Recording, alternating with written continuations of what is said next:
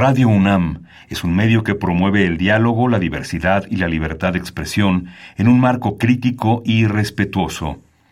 Los comentarios expresados a lo largo de su programación reflejan la opinión de quien los emite, mas no de la radiodifusora. Ingredientes para hacer la pócima de la diversión. Ancas de rana intrépida. Ratones de laboratorio. Plumas de pollo creativo. Mm, medio litro de carcajadas. Y listo. Revolvemos todo y decimos... ¡Hocus Pocus!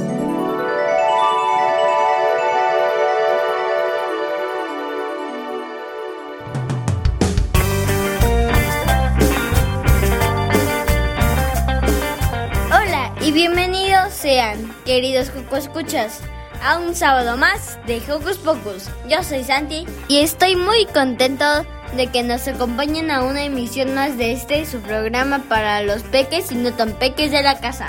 Así es, Santi. Este espacio es por y para ustedes. Yo soy Silvia y los recibo con un beso sonoro. Y como en cada programa queremos mandarles saluditos a los coconductores y al equipo de producción Car, Alejandra, Pablo y Daniel. Y no puede faltar un cariñoso abrazo para Alex. Y ahora sí, Santi, ¿qué te parece si presentamos qué tendremos hoy en el programa? Sí, porque hoy en Hocus Pocus Iniciaremos con una entrevista a Patti Carvajal acerca de un coro. Joco Escuchas, si les gusta cantar, esta es una buena oportunidad para expresarse a través de la música. También Daniel platicó con Magdala López, coordinadora general de la Unidad de Vinculación Artística, UBA, del Centro Cultural Universitario de Tlatelolco. Y para finalizar, conoceremos más acerca de la actividad Japón en la Vasconcelos, con ayuda de la invitada Ana Laura Solís. Como ven, va a estar genial. Y claro, no puede faltar una excelente selección musical. Así que acompáñenos que ya inició Hocus Pocus. Si ya tiene de todo, yo no sé lo que le pasa Mr. Cucaracha. Si ya tiene de todo, yo no sé lo que le pasa Mr. Cucaracha. Recuerda que nos gusta saber de ti. Síguenos a través de nuestras redes sociales. Puedes hacerlo desde tu compu, tablet o celular con ayuda de tu mami o papi. Facebook con nosotros, búscanos como Hocus Pocus Unam. Regálanos un like, comenta nuestras publicaciones y mándanos tus sugerencias musicales. Pero si lo tuyo son las frases cortas, búscanos en Twitter como arroba hocus pocus-unam. Síganos y pica el corazoncito. Y para iniciar esta mañanita, escuchemos Mora Zarzamora de Arley Her.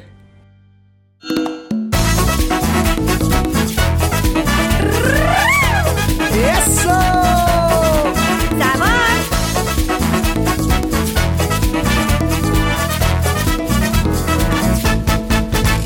Me gusta la guayaba, me gusta el melón, me gusta la manzana y sandía con limón. Me gusta la guayaba, me gusta el melón, me gusta la manzana y sandía con limón. ¡Yay! Esta es la canción de las frutas, sé que te va a gustar. Son una explosión de sabores en tu paladar. ¡Rico! Si quieres estar fuerte y sano, ellas te ayudarán. Ajá. Pues nos dan muchas vitaminas para poder jugar.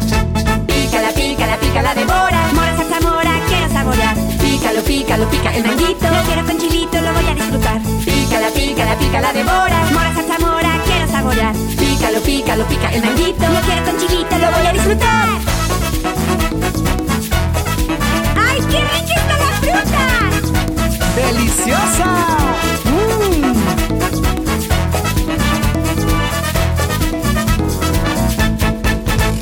Me gusta la guayaba, me gusta el melón, me gusta la manzana y sandía con limón. Me gusta la guayaba, me gusta el melón, me gusta la manzana y sandía con limón.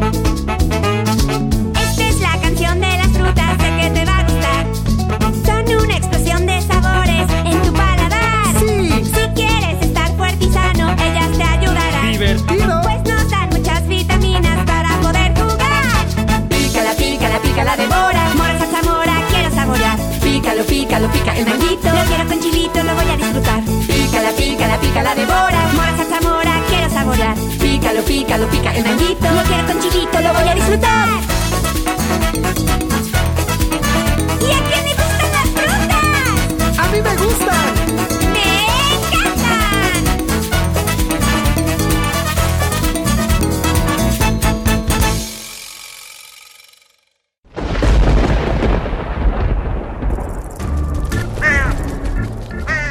Chispas, radios y centellas. Estás en Hocus Pocus.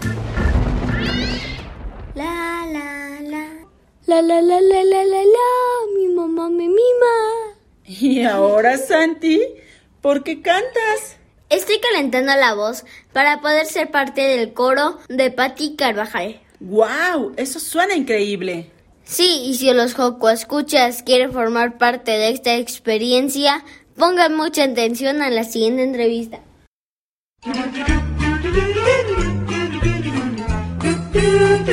¿Listo micrófono? ¡Yeah! ¿Listo invitado? ¡Yeah! ¿Listas las preguntas? ¡Yeah! Tres, dos, al aire. Ahora va la entrevista.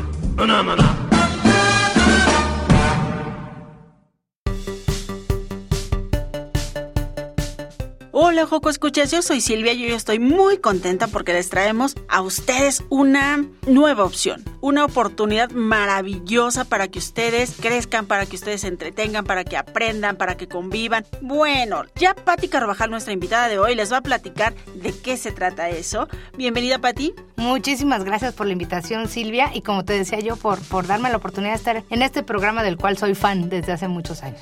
Muchísimas gracias, Patti. Me gustaría que empezáramos esta conversación, que nos digas quién es Patti Carvajal, porque, uff, bueno, Patti Carvajal tiene toda la experiencia del mundo, entonces me gustaría mucho que nuestros radioescuchas se den cuenta de la personalidad que tenemos hoy acá.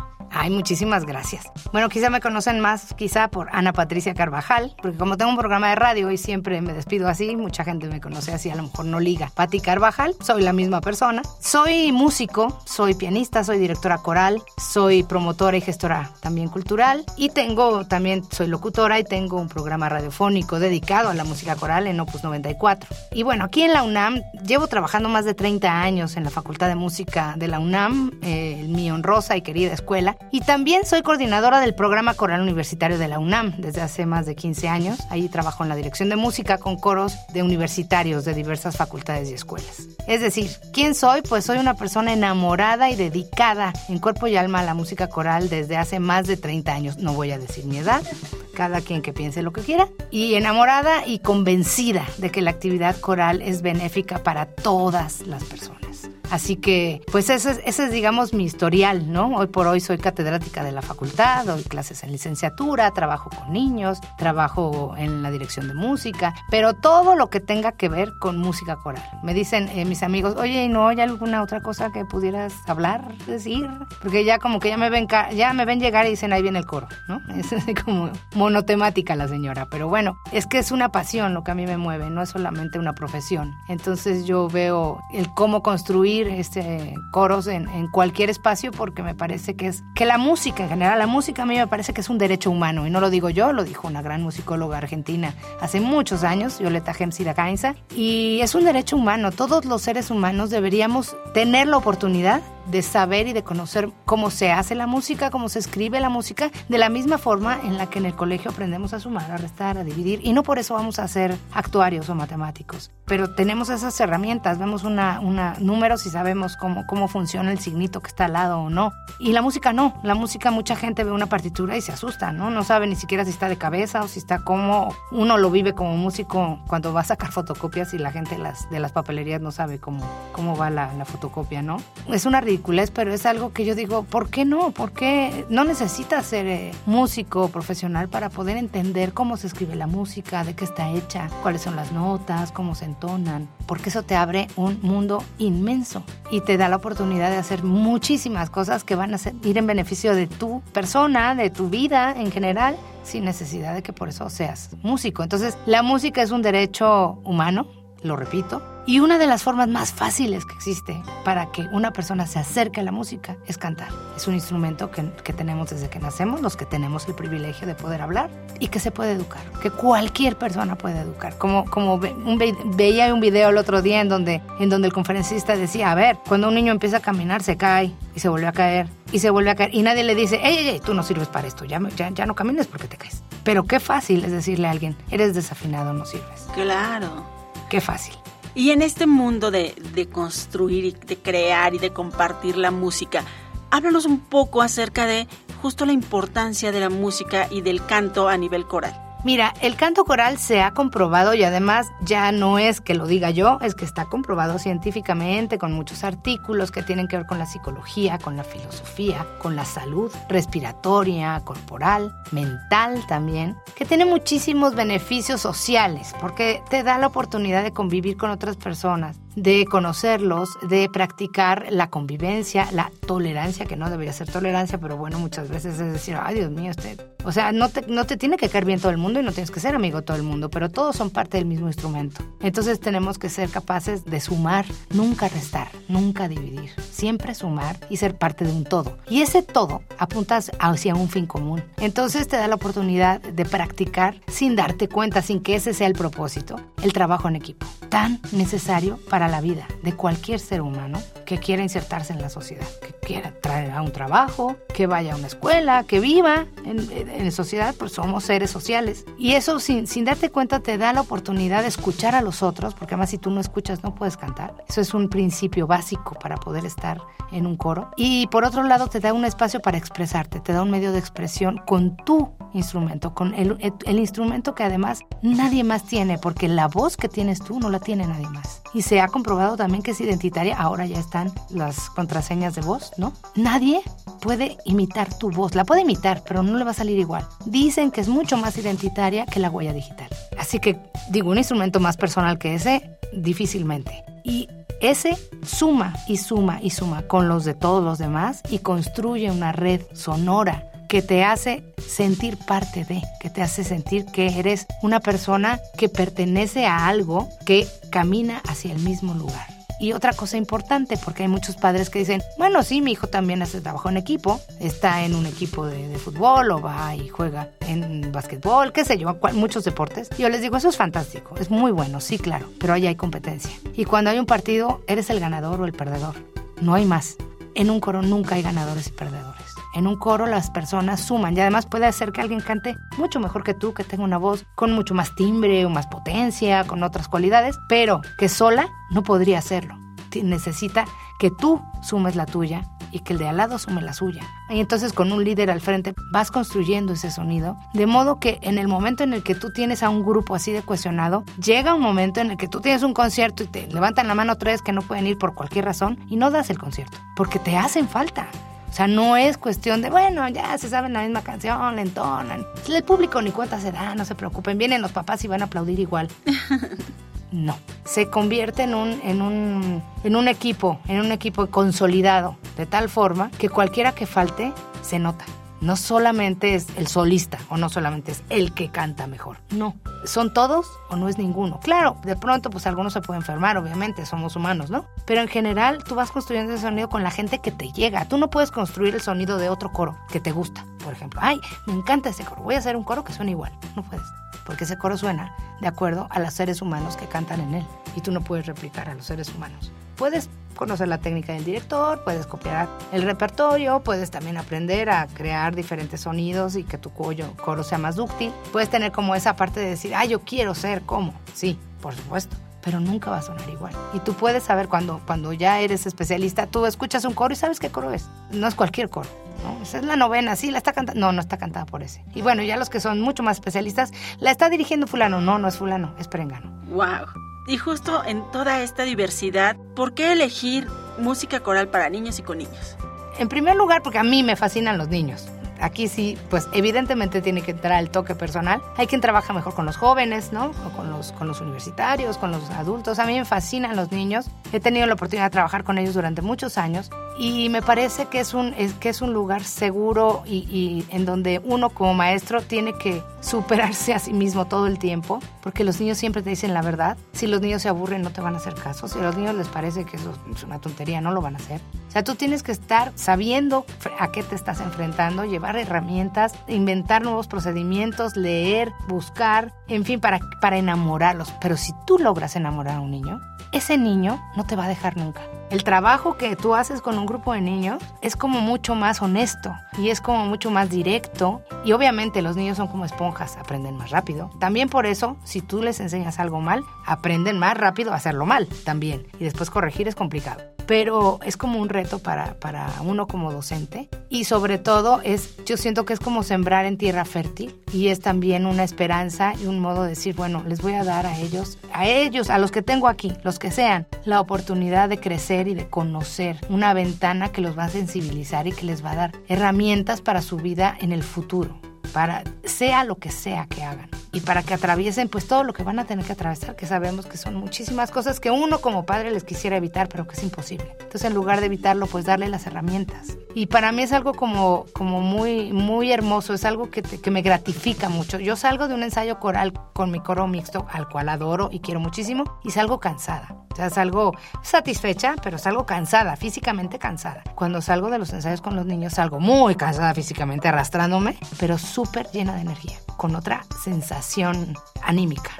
Porque los niños te regresan luz, te regresan alegría. Aunque estén enojados y estén así, "Ay, no quiero, no importa. Ellos son como demasiado transparentes. Entonces es imposible que no encuentres una, una respuesta positiva de lo que tú estás haciendo. Y si no la encuentras, tienes que preguntarte, ¿qué hice mal? Porque es difícil que ellos lo hagan adrede. Y eso a mí me da, pues no sé, mucha alegría, ¿no? Saber que existen todavía seres que, que podemos ayudarles a construir una vida mucho más completa, más sana, más, con más herramientas, ¿no? Con más alegría, que sean alegres, que puedan disfrutar de la vida de otra forma, que no sea solamente siendo el primero de la clase o siendo los más delgados o comprándose la ropa de marca o, ganando en su equipo de fútbol o, jugando videojuegos y siendo el mejor, sino de otra forma también. Pati, justo en esta gran oportunidad que tenemos para darle a nuestros hijos mejores herramientas y, y, que tengan oportunidad de vivir y de disfrutar cosas que quizá en otro ámbito no lo podrían hacer, nos traes una propuesta. Sí, estoy súper feliz porque finalmente vamos a tener, bueno, tenemos ya el apoyo de una súper empresa 100% mexicana, Toca Internacional, que cree en este proyecto y que nos, va, nos está apoyando para poder iniciar con este primer coro. Este es el primer paso. Yo en unos cinco años espero llegar aquí y decir, vamos a dar un concierto aquí en Radio UNAM con un coro de tantos niños de Toca Internacional. Es maravilloso. Entonces, este es el primer paso y vamos a comenzar a, a audicionar niños para poder formar este coro. Es un coro que además va a costar súper barato, súper, súper barato, va a costar 500 pesos al mes. Y de cualquier forma, vamos a, a, va a haber proporciones de beca para la gente que tenga problema para Vamos a estar en, lugares a donde se, de fácil acceso, niños de edad primaria, desde los 6 años. También digo, bueno, si tu niño tiene 5 años, si tú le ves que le gusta y que siempre está cantando, que, llévalo, no te preocupes. No necesitamos credencial del INE para que entre al coro. Estamos cerca del Metro Miguel Ángel de Quevedo y del Metrobús La Bombilla, Chimalistac, en Miguel Ángel de Quevedo número 97, muy cerquita de, de, Gandhi. Y luego los sábados vamos a ensayar en la sede Toca, que es la, no me acuerdo el número, creo que 700, eso luego lo, lo checo, pero va a ser en Insurgente Sur. También bajándote del Metrobús, ahí está la empresa. Entonces, vamos a tener la oportunidad de trabajar con los niños dos veces a la semana, con profesionales, con gente que está completamente calificada para trabajar, que tiene todo un historial en este rubro, con pianistas, con músicos. Digamos, tenemos todo para poderlo hacer. Solo nos faltan los niños. Pequeño detalle. Y para eso estamos haciendo la, promoción por todas partes. ¿Por qué? Porque siento que es una oportunidad y siento que muchas veces los padres de familia no lo hacen porque no lo conocen, no es porque no quieran, es que no saben lo que es un coro, no se imaginan qué beneficios puede tener su hijo de estar en un coro. Hay mucha gente desafortunadamente que cree que cantar es solo para las niñas, no para los niños. Desafortunadamente seguimos con esa idea. Y también lo que, lo que un coro nos puede dar a nosotros como padres de familia y como familia, porque después eso los va a irradiar. Y, y conozco mucha gente que ha terminado cantando en un coro después de que su hijo entró a un coro. Así que es una gran oportunidad y además no pierdes nada con probar. No pasa absolutamente nada. Si pruebas y dices, ah, yo pensé que era otra cosa y te vas, no pasa nada. ¿Necesitan tener algún tipo de experiencia previa, Pati? Absolutamente no. Un niño de 6 años con experiencia previa. No. Haber nacido. tener voz. Tener sí. la fortuna de hablar. Exacto. Tener la fortuna de hablar, pero además, no, es que mi hijo como que no, yo no canta, no, no, no. Eso, no, eso lo hacemos nosotros. Nosotros necesitamos, digamos, el material. Y el material son los niños. Obviamente, habrá niños que canten mejor que otros. Y eso nosotros lo vamos a evaluar. Pero lo importante es conocer y saber, ¿no? ¿Cómo sabes tú si eres bueno para algo? Tienes que probarlo. Y en la escuela tenemos la oportunidad de probarnos en muchas cosas, pero en música no. Y lo peor es que a veces en música, cuando llega un maestro que no es una persona competente, te dice que eres desafinado de la manera más fácil como si te dijera buenas tardes, buenas noches, ¿no? Y lo que esa persona no está pensando es que le está diciendo, tienes una voz fea. Y eso no se hace. Es como que llega un niño y lo mires y digas, ay, tú estás muy feo. Ay, qué gordo estás. Ay, qué mal te ves. Es exactamente lo mismo porque es su voz, es, es, la voz que él tiene y además lo hizo lo mejor que pudo. Tu trabajo es ayudarle a que lo haga cada vez mejor, porque todos podemos mejorar, todos absolutamente, y todos podemos practicar. Es como si me dijeras que a la primera que me pones tú a hacer, este, no sé, cualquier tipo de ejercicio me va a salir. Pues claro que no, mientras más le ganas leches, pues mejor lo harás. ¿Y qué va a pasar después? Los niños podrán acercarse a ti, podrán buscar algún dato donde quieren contactar a la maestra Ana Patricia Carvajal para saber si pueden ingresar más tarde al coro. ¿Qué va a pasar? Claro que sí. De hecho, le, te voy a dar mi WhatsApp para que se, me comuniquen conmigo y con mucho gusto les mando por WhatsApp la información del flyer, de todo lo que tenemos también, porque hicimos un PDF explicando justo todo esto que acabo de decir. Digo, bastante resumido, si no sería un tratado, ¿verdad? Y con muchísimo gusto les respondemos. 55 33 31 94 70. En ese WhatsApp con muchísimo gusto les doy toda la información que necesiten, así que todo mundo bienvenido y ya tu hijo ya tendrá su momento y ya estará con nosotros. Perfecto, pues muchísimas gracias maestra Ana Patricia Carvajal, Pati, gracias por compartir con el público de eh, Hocus Pocus, pues no solo esta invitación, sino la importancia que tiene el canto y la música coral. Muchísimas gracias por darnos el espacio y además muchas felicidades por tu próximo aniversario, maravilloso programa. Muchas gracias por, por compartir.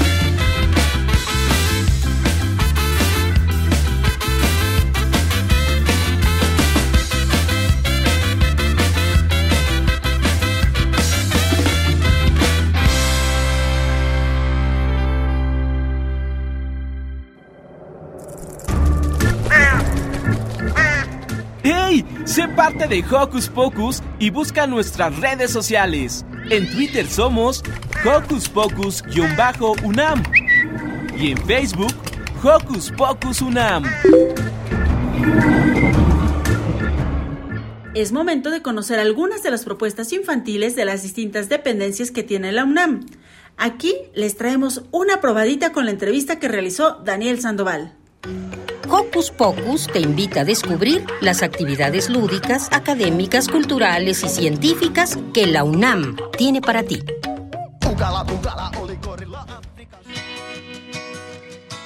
Hola amigas y amigos de Hocus Pocus, yo soy Daniel y hoy estoy muy contento porque vengo de visita al Centro Cultural Universitario de Tlatelolco, específicamente a la Unidad de Vinculación Artística, para conocer toda su oferta infantil. Y aquí está conmigo Magdala López, gestora cultural, directora de teatro y coordinadora general de la Unidad de Vinculación Artística, o de cariño, UBA. ¿Cómo estás Magdala? Hola Daniel, estoy muy contenta de platicar contigo y también de poder llegar a tu auditorio para platicarles de las cosas tan lindas que hacemos acá en Tlatelolco. Y muchísimas gracias por aceptar esta entrevista. Primero me gustaría que nos contaras qué es el Centro Cultural Universitario Tlatelolco. Mira, el Centro Cultural Universitario Tlatelolco es un espacio que se inauguró si no mal recuerdo, en 2007, aquí en la zona norte de la ciudad. Bueno, decimos la zona norte de la ciudad, pero en realidad estamos a escasos 15 minutos del centro histórico. Este edificio fue por muchos años la Secretaría de Relaciones Exteriores y desde 2007, como les comentaba, la UNAM lo abre como un espacio dedicado a la difusión del arte y de la cultura. Es un espacio que está sobre todo pensado para que las personas que viven en las colonias aledañas, la unidad habitacional de Tlatelolco, por supuesto, pero también Guerrero, Peralvillo, Morelos, zonas con muchísima tradición histórica y cultural, hagan de este su centro de encuentro, un espacio para que puedan encontrarse desde la cultura, desde las artes y sobre todo diversificar la oferta de actividades culturales que hay por acá y también acercar la presencia de la universidad a esta zona. Y muy juntito al Centro Cultural Universitario Tlatelolco está la Unidad de Vinculación Artística. Cuéntanos de qué se trata este gran espacio. Mira, la UBA, como bien decías, así le decimos de cariño, es la Escuela de Artes del Centro Cultural. El Centro Cultural cuenta también con dos museos, con una sala de exposiciones temporales y con la unidad de vinculación artística. Somos una escuela, no escuela, de talleres. Nos dedicamos a la impartición de talleres libres de distintas disciplinas para públicos de todas las edades. Eh, la UBA está muy cercana al modelo de las FARO, de las Fábricas de Artes y Oficios de la Secretaría de Cultura de la Ciudad de México, y cada año ofrece dos ciclos de talleres. En esta ocasión estamos comenzando nuestro ciclo número 25 y en cada uno de los ciclos se abre una oferta de más o menos 60, 65 talleres ahora que regresamos después de la pandemia. La intención es que sea un espacio abierto, donde no haya requisitos muy rigurosos para el ingreso, donde las personas puedan aprender algo relacionado con las artes desde una perspectiva plural, intergeneracional y también pues del derecho y del disfrute de, de la cultura. Y además está bonito la oferta cultural que, que tienen para la, las personas que viven en la zona pues justamente eh, con ganas de incentivar la participación de las vecinas y de los vecinos de la zona, desde que la UBA se abrió, perdón, uno de nuestros descuentos o las actividades muchas veces son gratuitas, por ejemplo, las entradas a los museos, ciclos de cine que tenemos, conciertos y en el caso específico de los talleres hay un descuento especial para las personas que viven aquí alrededor de Tlatelolco. Sí, eso está increíble, la verdad. Y también he de decir que alguna vez hace algún tiempo fui parte de uno de los talleres que daban en la UBA y la verdad es una gran opción porque es económica y además los maestros y maestras que están ahí dando los talleres son muy buenos. Y además una de las cosas increíbles que tienen es que no solamente hay una oferta para jóvenes y adultos, sino también para las infancias, para niñas y niños. Este ciclo número 25 eh, tenemos talleres para infancias, como bien te comentaba, desde distintas disciplinas, desde distintos enfoques. Vamos a estrenar este ciclo, un taller que a mí me da mucha emoción, que se llama ¿De dónde vienen mis alimentos? que es un taller de agricultura urbana para niñas y niños. Entonces, en este taller queremos que los participantes conozcan cómo son los procesos de siembra, de recolección, de maduración de distintos frutos, hierbas que se dan aquí en la huertita que tenemos en la uva y creemos que eso es muy importante para las infancias porque reconectar con la naturaleza es algo que a veces se nos pierde en una ciudad tan agitada como la nuestra. Tenemos otro taller que se llama Bailando a Jugar. Este es un taller de iniciación a la danza que es para la niña, el niño,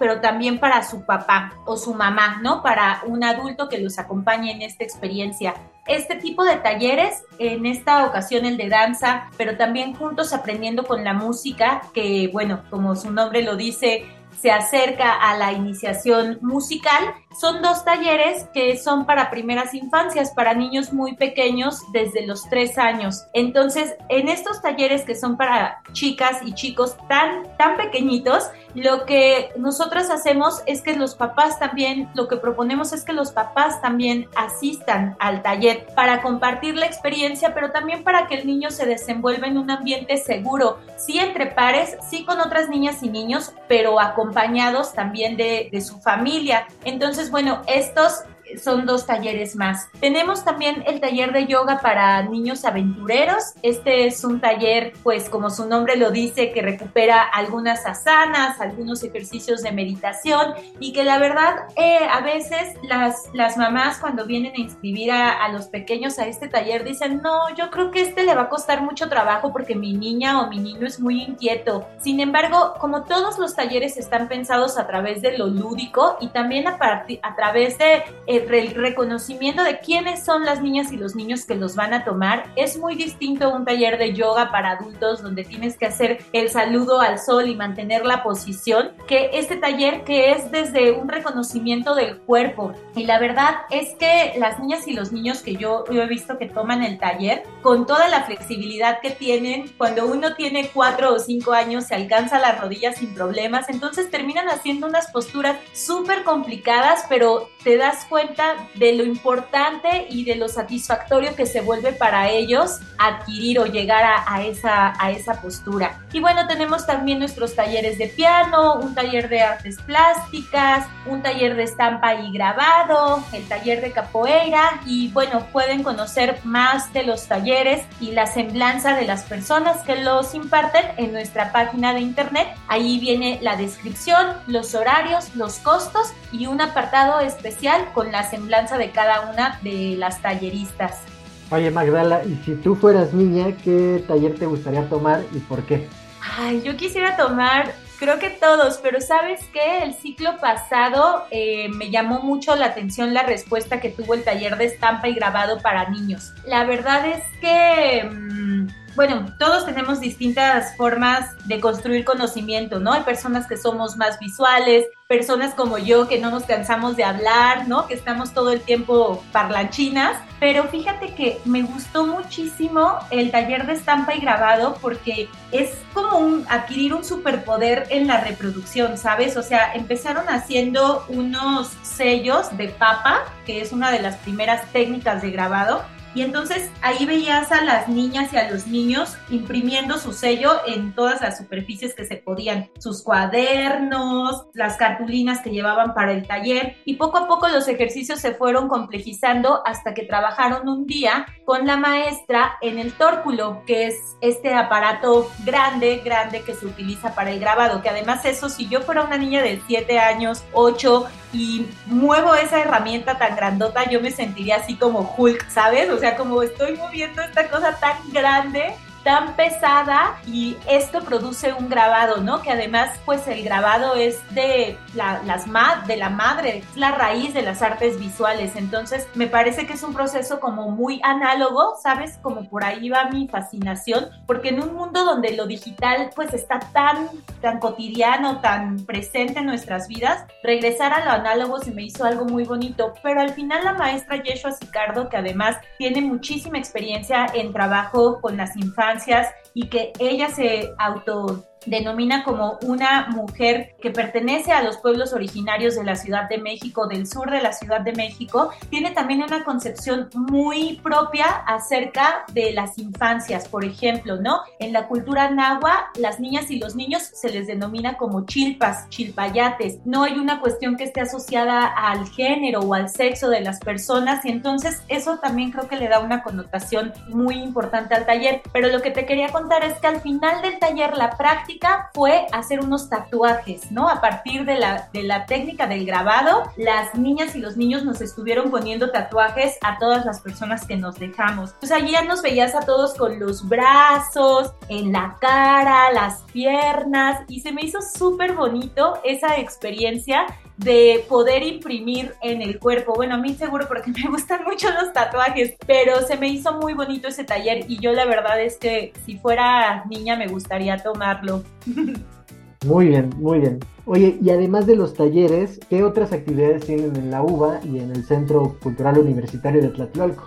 Pues mira, aquí en la UBA en específico tenemos nuestra biblioteca al aire FOPA. Es una de las primeras bibliotecas comunitarias que existen en la universidad y es un espacio abierto para todas las personas que quieran ingresar a él. Al contrario de los talleres, bueno, los talleres hay un proceso de inscripción, hay un periodo de inscripciones, luego comienza el periodo en el que se imparten los talleres y así se vuelve a repetir dos veces al año. Sin embargo, la biblioteca al aire FOPA es un espacio que está abierto a todas, bueno, no a todas horas, pero está abierto para todas las personas de lunes a viernes de 10 a 6 de la tarde y los sábados de 10 a 2. Esta biblioteca tiene un acervo de más de 5.000 títulos de distintos áreas del conocimiento, pero tiene dos lugares muy especiales que creo que al público de Hocus Pocus les pueden interesar, que por una parte es nuestro acervo especializado en manga y cómic, que tenemos aquí gracias a una donación de distintas editoriales que que se dedican al anime, al manga, al cómic y que está aquí en la biblioteca al aire FOPA. Y también tenemos una estación de lectura que organizamos en convenio con el Fondo de Cultura Económica. Entonces, este espacio de lectura, esta estación de lectura, tiene una bibliografía especializada en infancias. Entonces, hay unos libros súper bonitos que tú te puedes acercar a pedirlos en préstamo. Puedes decirle también a nuestros bibliotecarios que te ayuden a leer, que te acompañen leyendo o bien que te lean ese día ellos el libro. El modelo de la biblioteca Laide Fopa está pensado como una biblioteca de cuidados, una biblioteca donde no se vea solamente la promoción lectora, sino que se creen vínculos afectivos entre las personas y los materiales de lectura, que aquí es muy importante destacar que los materiales de lectura no solamente son los libros, los libros creo que es uno de los materiales de lectura más reconocido, sin embargo, también estamos leyendo todo todo el tiempo. Leemos revistas, leemos cómics, leemos cuentos, leemos empaques de cereal. Todo el tiempo estamos interactuando con el mundo a través de la lectura. Entonces, aquí en la biblioteca al aire FOPA también tenemos una sección de ludoteca, donde puedes aprender a, a, jugar ajedrez, donde puedes jugar distintos juegos de mesa y puedes jugar con tu mamá, con tu papá, con tus amigos, con las personas que te hayan acompañado, pero también con los bibliotecarios y las bibliotecarias que están dentro de nuestro espacio, porque justo una de las cosas, como te comentaba, es que el espacio sea muy cálido y de muchos cuidados para las personas que se acercan. La verdad es que sí suena que está muy interesante. Se ve que hay muchísimas actividades que niñas, niños, jóvenes y adultos pueden hacer. Pero hay una actividad que me gusta mucho y que se me hace muy bonita, que se llaman libros que abrazan. Cuéntanos de qué se trata y cómo ha sido su recepción a la gente que va y lleva a sus pequeños bebés a leer. Bueno, pues mira, Libros que Abrazan es un espacio, ahora sí que para los más pequeñitos, porque el proceso de lectura que Leti, que es la persona que coordina esta actividad, sucede desde que el bebé está en el vientre, por ejemplo. O sea, puede venir una mujer embarazada a participar de esta actividad hasta bebecitos hasta de tres años. Entonces, esta actividad la verdad es que ha tenido una recepción muy bonita. Se lleva a cabo todos los viernes a las 11 de la mañana aquí en la biblioteca Y claro, pues parte de juegos, parte eh, sobre todo de la relación que se construye entre la mamá o el papá con el bebé, porque justamente nos vemos como acompañantes y como facilitadores de ese proceso que es el descubrimiento del mundo a partir de la lectura. Y entonces Leti les ofrece lecturas específicas, les ofrece materiales específicos para justo fomentar este interés por la lectura desde pequeñitos. Y aunque las niñas y los niños no conozcan todavía las palabras, no sepan, digamos, propiamente leer, ¿no? O sea, no sepan que M y A suena ma, pero los bebés están leyendo todo el tiempo. Leen los rostros, leen los gestos, leen los movimientos, incluso leen a partir de la temperatura que hay en, el, en una caricia, en un abrazo. Entonces ha sido muy bonito eh, para nosotras descubrir este espacio sobre todo nutrirnos de la experiencia que tiene Leti, nuestra compañera, la facilitadora. Y bueno, al final termina siendo una fiesta porque entre canciones, entre los cuentos que también se, se cuentan en las sesiones, pues bueno, la biblioteca los viernes en la mañana se vuelve un espacio también muy festivo, entonces nos gusta muchísimo ese espacio. A mí en lo personal es una de las actividades que más me conmueve de lo que sucede acá adentro, porque si no te, no te imaginas que un bebecito tan pequeño de cuatro meses pueda tener tanta atención y tanta interés por algo que su mamá le está contando.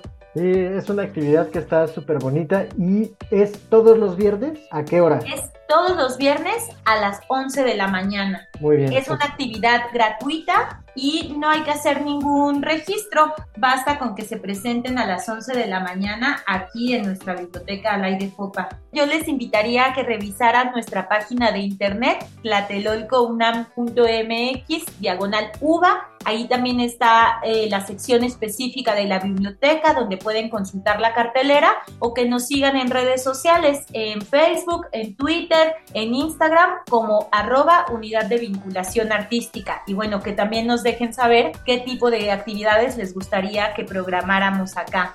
Claro, siempre es importante para que sigan entonces a, la UVA en redes sociales, que vean su oferta cultural y que se animen a tomar los talleres. Magdala López, muchísimas gracias por estar en este Hocus Pocus. Deseamos que estos talleres que vienen sean exitosos y que también todas las actividades en el UVA se llenen y que haya una gran comunidad de personas de Tlatelolco y de sus alrededores, pero también de otros lados de la Ciudad de México.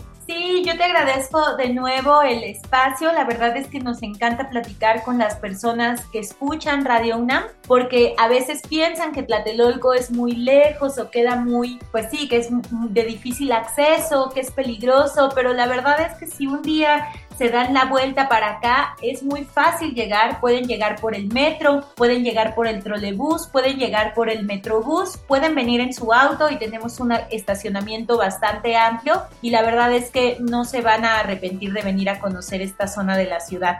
Pues sí, ahí está la invitación para que asistan al Centro Cultural Universitario de Tlatelolco, a la unidad de vinculación artística y pues que vayan, vayan y vayan. Muchísimas gracias Magdala. Muchas gracias Daniel. Hasta luego. Bye.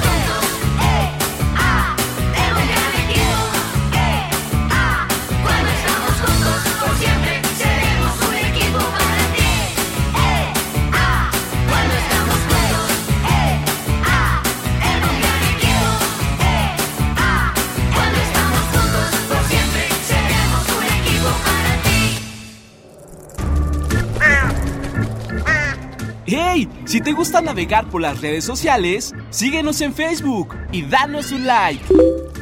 Encuéntranos como Hocus Pocus Unam.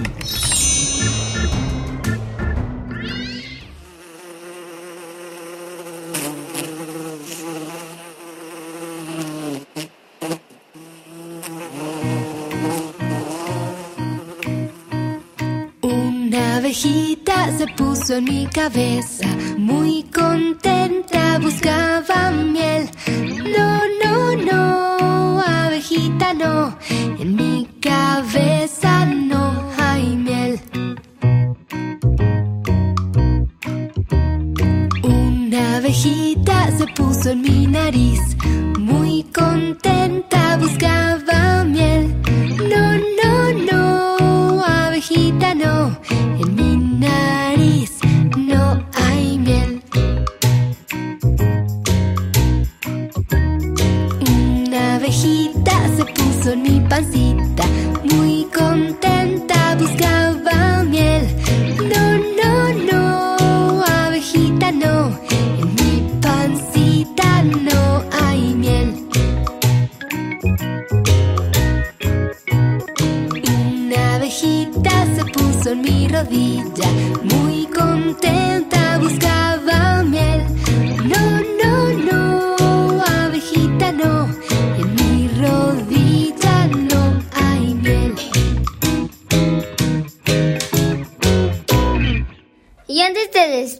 de esta emisión, la biblioteca José Vasconcelos, que se encuentra en Buenavista, tiene una bella actividad para conocer Oriente. Escuchemos más detalles a continuación. ¿Qué hacer este fin de semana?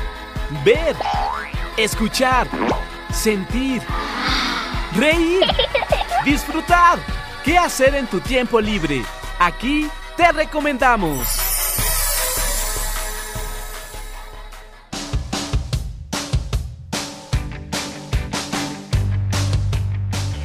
Queridos Coco Escuchas, yo soy Silvia, yo estoy muy contenta porque les traemos una, ay, ¿cómo les diré? Una sorpresa, una oferta, algo que no pueden perderse. Porque yo estoy segurísima que muchos de ustedes son admiradores de este gran país y que les encantan muchas, muchas de las cosas que tiene para nosotros. Y justamente siempre lo miramos de lejos y admiramos las cosas que hacen y de repente pues si tratamos de acercarnos pero esta vez va a estar muy muy muy cerquita de nosotros porque les vamos a hablar de un evento que se llama Japón en la Vasconcelos. Y para eso ya está con nosotros Ana Laura Solís Siriaco. Ella es coordinadora de actividades culturales de la Fundación Japón en México. Bienvenida Ana. Hola, muchas gracias. Ana, cuéntanos qué es esto de Japón en la Vasconcelos. Bueno, pues Japón en la Vasconcelos es una colaboración entre Fundación Japón y la Biblioteca Vasconcelos. Fundación Japón en México es una entidad especial del gobierno japonés con la finalidad de promover la cultura japonesa en el mundo. Y en esta ocasión vamos a colaborar con la Biblioteca Vasconcelos para realizar una serie de eventos y actividades especialmente para eso, para promover el conocimiento de la cultura japonesa en la Ciudad de México. Y bueno, tenemos preparados para ustedes un montón de actividades que van a ir del 2 al 14 de marzo. Entre estos tenemos talleres, clases de idioma japonés, club de lectura, proyecciones de películas y muchas sorpresas más. Y en especial, para los Hoku Escuchas, tenemos preparados eventos especiales. Entre estos, bueno, pues tenemos una muestra, una muestra, una exhibición de juguetes, de juguetes japoneses clásicos. Esta exhibición va a estar del 4 al 27 de marzo en Mezanine Norte, ahí mismo en la Biblioteca Vasconcelos. También tenemos preparado una proyección de películas. Esta proyección de película es especial para los Coco Escuchas. La película se llama Pop que es una película de anime japonés para los más pequeños. Y esta va a estar en el auditorio el lunes 6 de marzo a las 5 horas. Y bueno, también vamos a tener un taller de mini clase de japonés para niños. Este será el 8 de marzo en la sala infantil de la Biblioteca Vasconcelos. va a consistir en dos sesiones, una a las 4 y otra a las 5. Esta mini clase japonés para niños va a acercar a los más pequeños a las primeras palabras de japonés. Y también tenemos un taller de origami. Este será el jueves 9 de marzo, igual en la sala infantil en la Biblioteca Vasconcelos. Este taller de origami va a ser en línea y va a ser impartido por una profesora japonesa, Asami Shida, quienes les enseñará a los más pequeños a realizar en papel aves legendarias del Japón. Oye, esto nos encanta. Estas mini clases de japonés que son el 8 de marzo. Cuéntanos, ¿qué significa arigato? Arigato es gracias en japonés. Ah, muy bien. Bueno, al menos poco escuchas, ya sabemos cómo se dice gracias en japonés. A ver, repitan conmigo. Arigato. Arigato, Ana. Ahora, síguenos contando acerca de todas estas actividades, porque bueno, todos los poco escuchas que quieran asistir a Japón en la Vasconcelos pueden llevar también a sus papás porque va a haber actividades también para ellos, ¿verdad, Ana? Así es, también vamos a tener actividades para adultos. Va a haber un club de lectura, este va a ser el jueves 2 de marzo, que es con el que arrancamos las actividades en Japón en la Vasconcelos a las 5. Y bueno, también vamos a tener una exhibición de Ikebana. El Ikebana es, una, un arte japonés de los arreglos florales. E igual también los pequeños pueden disfrutarlo, pues son arreglos escultóricos con flores. Este va a ser el sábado 4 de marzo a las 2 de la tarde. Y bueno, también vamos a tener conferencias de cultura popular, en especial de manga. O sea que si también este, los Joco Escuchas son fans del manga japonés, también pueden asistir. Estos van a ser el viernes 10 de marzo y el sábado 11 de marzo, a las 5 horas y a las 12 a las 17 horas, perdón. Sí, y dije, ay, vamos a tener que levantarnos tan temprano, no, pero no, Joco, escuchas, no se preocupen, no tienen que levantarse tan temprano. Aquí el punto es que pueden asistir ustedes y también pueden llevar a sus papás o a sus hermanos mayores. Ana, ¿qué son yucatas?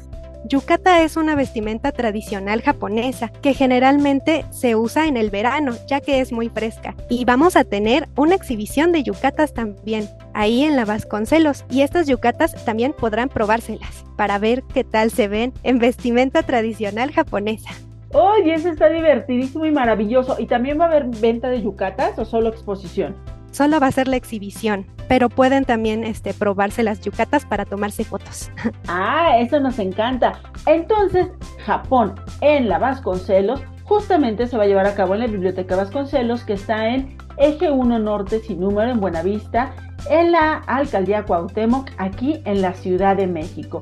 Y bueno, ya saben, tienen 12 días para disfrutar de todas las maravillas que nos ofrece esta cultura tan entrañable para nosotros que es la cultura japonesa. Japón en la Vasconcelos del 2 al 14 de marzo. Pero Ana, aquí hay algo bien especial que no le hemos dicho a los Joco Escuchas acerca de los eventos. Todos los eventos de Japón en la Vasconcelos son completamente gratuitos y de entrada libre. Solamente hay que estar al pendiente porque el cupo para algunas actividades es limitado, así que les sugerimos llegar temprano para tener su lugar. Pues nos encanta la idea, Ana, muchísimas gracias por la invitación. Todos los Escuchas interesados en este maravilloso país van a estar ahí con ustedes y disfrutar de Japón en la Vasconcelos. Ana Solís, coordinadora de actividades culturales de la Fundación Japón en México, muchísimas gracias por compartir con nosotros. Gracias a ti, un gusto.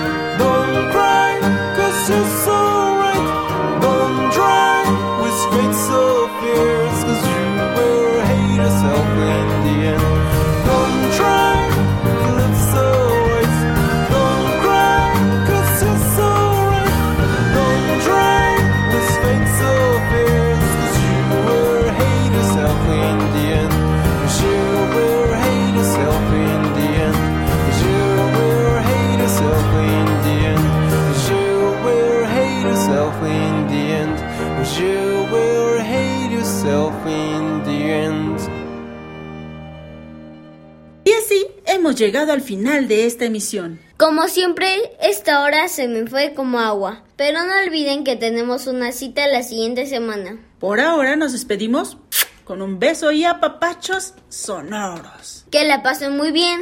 Bye. Hasta la próxima. Radio UNAM presentó el espacio donde las niñas y los niños usan la magia de su imaginación.